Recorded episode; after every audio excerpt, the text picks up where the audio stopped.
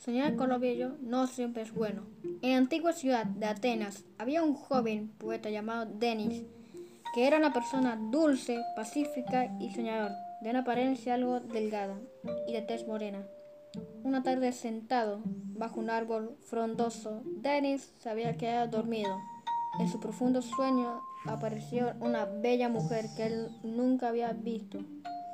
Se despertó comenzó a escribir versos hermosos. De pronto se le apareció la diosa de la sabiduría, llamada Calista, y le dijo si era feliz, si no deseaba algo, que ella se lo concedería. El joven poeta pensó que su deseo sería una hermosa mujer que había soñado, llamada Circe. La diosa le concedió su deseo.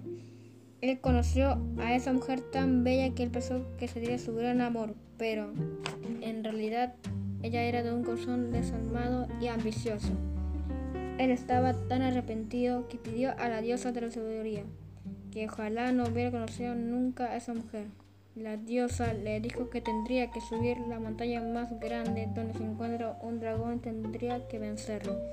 Así su deseo se revertiría.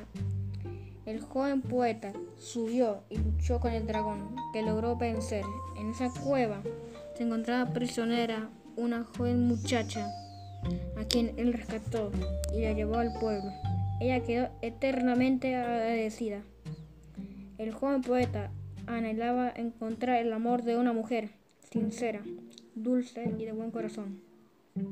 Sin darse cuenta, el amor lo había encontrado en esa joven que había rescatado. Pero esto será otra historia.